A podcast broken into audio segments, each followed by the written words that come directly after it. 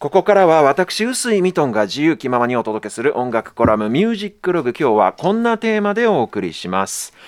ドラムセットの起源と歴史、その発展に寄与したドラマーたち。ということで、今日はですね、この時間からゲストの方にお越しいただいております。ドラマーの沼澤隆さんです。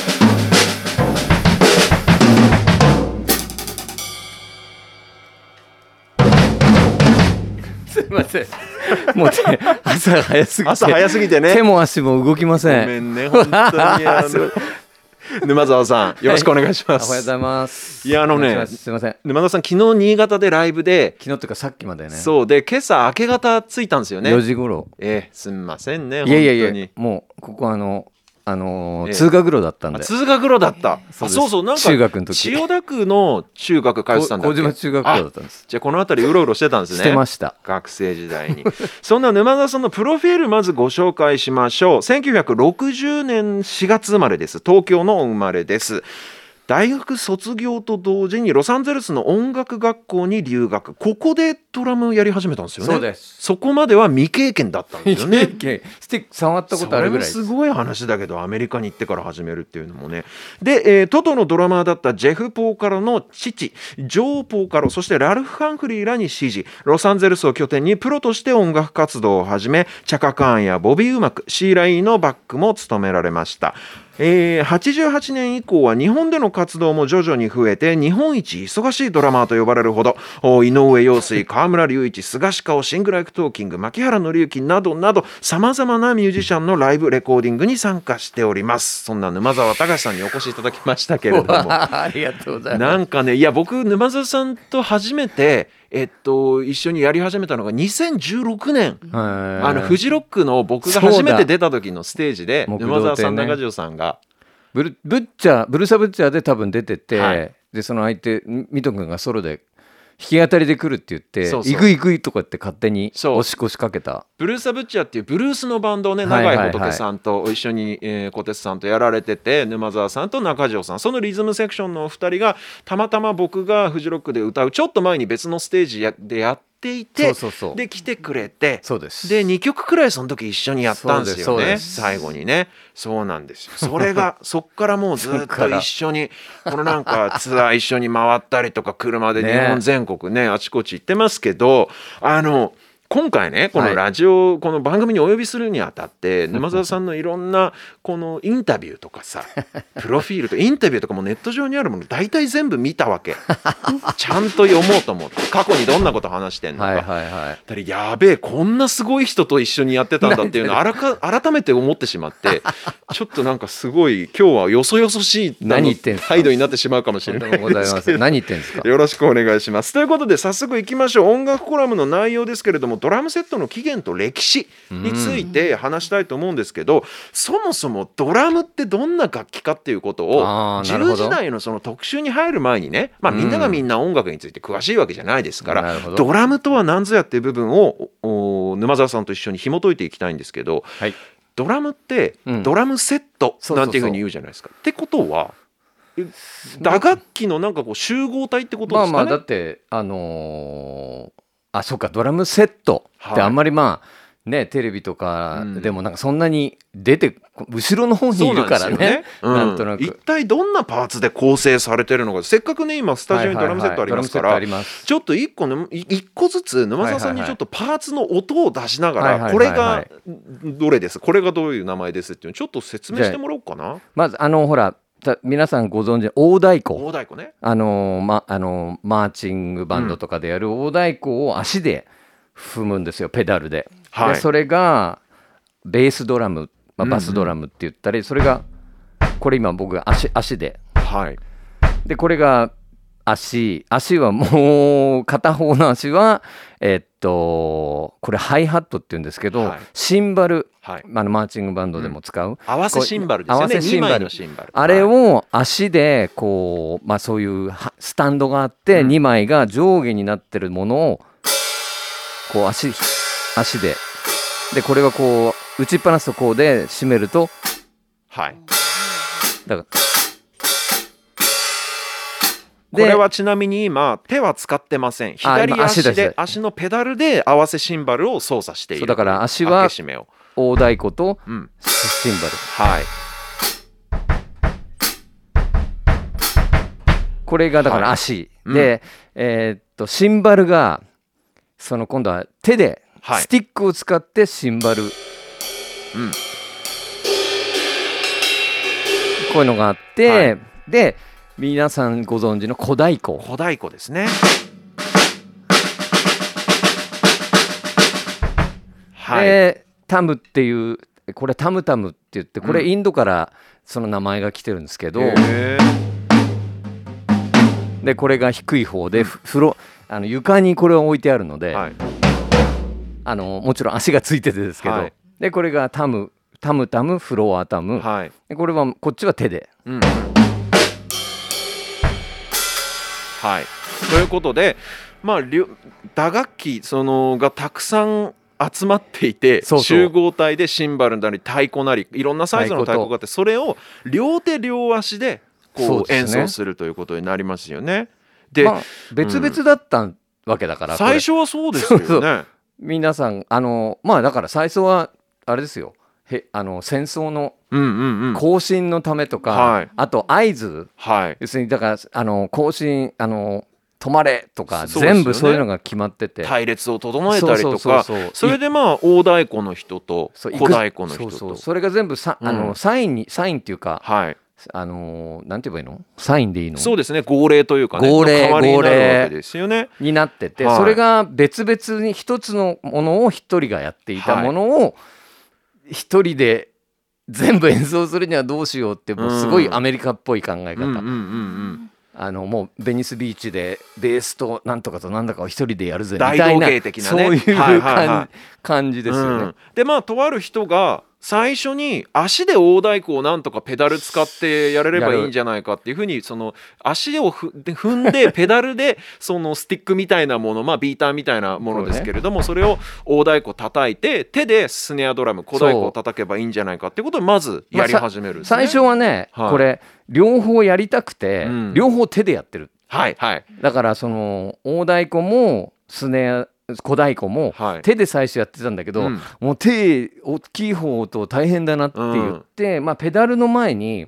こうなんていうの大太鼓のこうバチあるじゃないですか、あれをこうやって上から吊るして吊るす離る離れるようになったやつそいつをなんとか向こうにお押すみたいなあーそしてそれが最初で足でけまあ蹴飛ばすみたいな感じ蹴っとそうそうそううで、んそれが最初で最初上から吊るしてたのを、はい今度ペダルにこうまあ、はいはいはいせはい昔の設計図とか見るとすごいけどよく考えたなみたいな。へえなるほどねそうやって工夫して、まあ、手がもっと自由に使えるようにしたということですね。うんでさらにそのハイハットっていう合わせシンバル、うん合わせシンバルを足で使うっていうの発想っていうのがそうこれもよくね考えたよなと思って最初はうんこの大太鼓と小太鼓と、はいそれからシンバルをこうやって吊るして、はいでそれでしかやってなかった、うんうんうん最初最初はそのおあおまあ足でやるはい手でやる、うでんこいつこのシンバルす小太鼓大太鼓でこれだけだったんですはいはいでそれでその それにさらにあのトルコのベルとかはいあの中国のあの太鼓ねチューニングできない太鼓とかっていうのを、とかあと木魚とか木魚ねああいう世界のああいうものを、はいはいそのちょっとずつ並べ出して、うんだからあの昔の演奏とかにコンコンとかこう木魚っぽい音とか、はいはいはそう昔のね20世紀初頭のドラムセットの写真見ると確かにあれこれ木魚じゃないとかそう和太鼓置いてるここ話みたい題なあれはね中国中国のやつなんですね。そうそうそうだからこの、へー今言ったこのこういうのの前に、うん、タムが誕生する前に。そうういうのが先ででそのまあベイビー・ドッズっていうすごい有名な人がいたんですよ、んニューオリンズの人ですねニューオリンズのドラマやっで、ぱりねうんであのその人がこれを、ひだあの演奏してる最中に、うん床を左足でまあ右足かちょっと分かんないですけど、はいあの大太鼓だけだったでもう片方の足ではい自分でリズムを取っていたっていうのが床で鳴っていて、はい。あの音かっこいいから、うんシンバル2枚でなんとかなんないのみたいな。はいはいはい。でなってこうペダルあのなんていうんだろうあのトングみたいなはいはいみたいなのに始めトングねみたいなのに2個シンバルくっつ上けてと下についてて、はいで下あの下の方でこうシャンシャンシャンって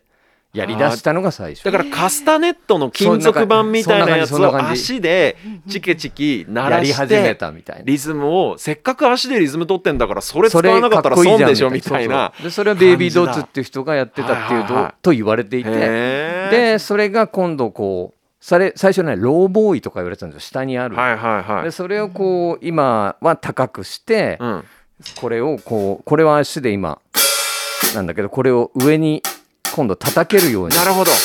で高くなったんでハイハットっていうっああだからはいなんだ。てな一あーそうなとるほどとね言われています。うん、じゃあもともとはカスタネットみたいなのを左足で踏んでるようなだやっけてたやってただったそのローソクシンバルみたいなものですね、はいはいはいそれをじゃあせっかくだったら手でも叩けるようにしたくないっそうていうここととでそういうこと高さを上げたとそうはあよく考えましたねしかし。そうですね。でもそうなってくるとやっぱりその楽器のフォーマットとしてどういうふうにそのなんていうかえっと打楽器をこう寄せ集めてうんどういうパーツで足で操作するかみたいな楽器として発展してきたのって結局だから20世紀入ってか入らってからかなのジャズが生まれる頃とちょう前どそうですよねその前後っていうことはラグタイムとか、ディキシーランド、はいまあもうもう確実にニューオーリンズ。だかですよね。らその、あ黒人たちが、うんあのあのどこですかコンゴスクエアはいはいはいあの奴隷で来ている黒人たちはほうら喋、ってもいけないし音楽はい歌ってもいけない、うん、宗教も取り上げられて。で日曜日だけ、はそのニューオーリンズのコンゴスクエアで、うんあの喋っても歌ってもいいよっていう風に許されてて、そこでアフリカ人たちがやってたリズムを聞いてはいはいはい始まったのが、うんあのニューオーリンズでこのこういう打楽器を、はいはいあの使ってうん音楽を奏でようとし始めた一番最初うんなるほどとね言われてるんですよね。でこの楽器の成立としてはだから意外と新しい楽器ですよね。まだだからにえ100年100年ぐらいしか経ってない。ね。でその楽器のじゃあフォーマットがようやく固まりました、うんで例えばアフリカの方たちが持ち込んだリズムであったりとか、はいはいはいそれとさっき話に出たその南北戦争なんかで使われてうたんそのドラムの、ね、号令のために使はいはいうはいリズムパターンとか、そういうものを要はこのドラムセット全体でやり始めるちょっとこうやるみんなが競い競い合うようにっていうかこの楽器でどんなことができるかっていうのをやり始めるわけですよそうね。そうさだからこういうこうこうまあ単純な足で踏む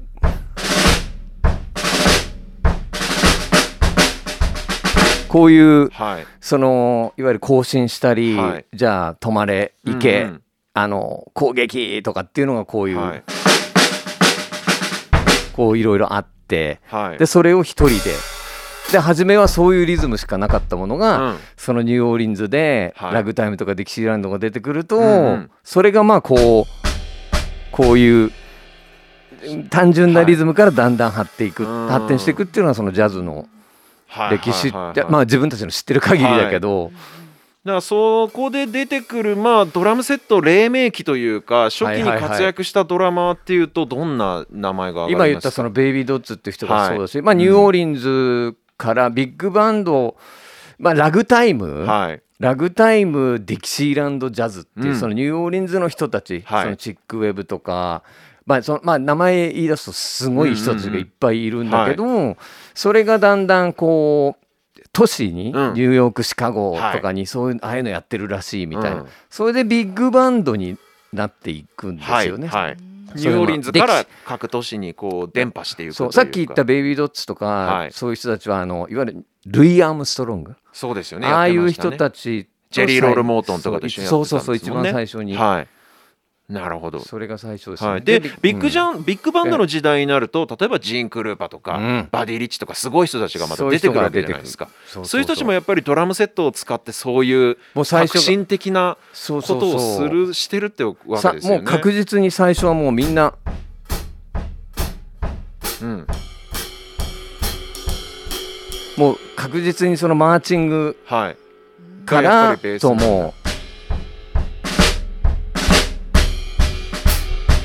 うもう確実にそのあのビュビューグルコーっていうんだけど、そのマーチンマーチングのその基本的な技術の技術があって、はいうんそれを全部表になっているっていうか名前がついていて、こうこういうものをこう全部名前がついててリズムパターン一つ一つにねリズム一つ一つの技にリついていて、それが元になっているものがそのジャズのうんなるほど演奏にそのまんま使われていくっていう、あのこのジャズのドラムセットの誕生からジャズの話を経てジャズからじゃあそのロックンロールであったりリズムブルースにどういうふうにこうリズムがドラムの歴史が展開していくのかっていう話を伺いたかったんですが、お時間になってしまいました あれれまあでもおロかッしいクなンロールとかその辺はうん全部そのニューオーリンズとかそうですよね全部ニューオーリンズはい、なのでまあドラムという楽器を演奏するっていうことはそれほぼすなわちやっぱニアリーイコールでジャズという音楽を学ぶジャズ基こと本でですもある し当たり前にルーディメンツそのうで技す術がないとお演奏できない楽器ということにやっぱななりりまますすよねね。確実にはいわ、かりました。はいさあ、えー曲はいきます一曲も聴かず今日はあの沼澤さんの実演とお話だけ でのマジですいませんえ音楽コラムでございましたけどいや長くないですあの想定の範囲内ということ で沼澤さんこの後ですねはい10時10分頃からの特集コーナー、みんなのログにもご出演いただきますので、引き続きよろしくお願いしますお願いしますそしてきのこさんは10時までお付き合いいただきますのおで願いしよろますしくお願いします